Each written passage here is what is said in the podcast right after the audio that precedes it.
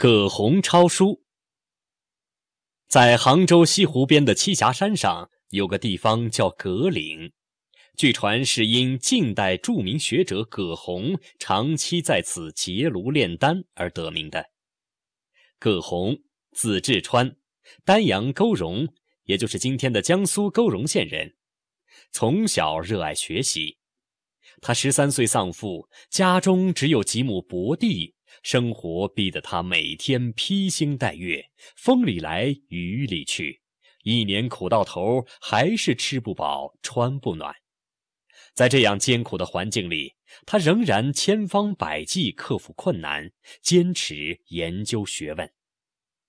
葛洪的祖父、父亲都是读书人，曾搜集了不少书籍，只因累经兵火，有的被焚毁，有的被劫掠。一本也没剩下。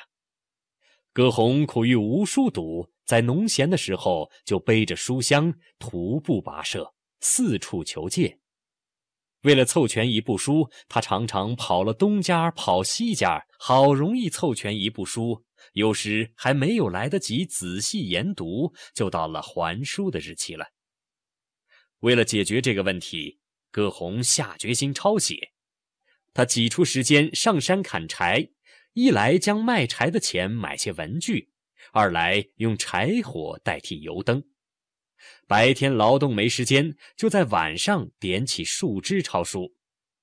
他抄的书很多，有《五经》《史记》《汉书》以及其他著作三百一十卷，《金匮要方》一百卷，《肘后要疾方》四卷。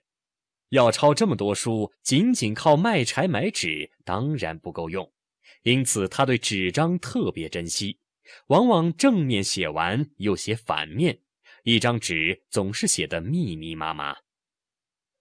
葛洪年轻时，社会上赌风很盛，一些青年约他赌钱，他不但不去，还婉言规劝他们，要把精力花在学习上。他自己惜时如金，除了砍柴、卖柴、种庄稼，就是读书做学问。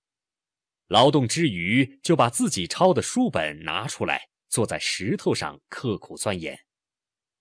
葛洪四十岁后，专心炼丹，钻研医学，在化学和医学上都取得了很大成就，成为我国历史上有名的化学家和医学家。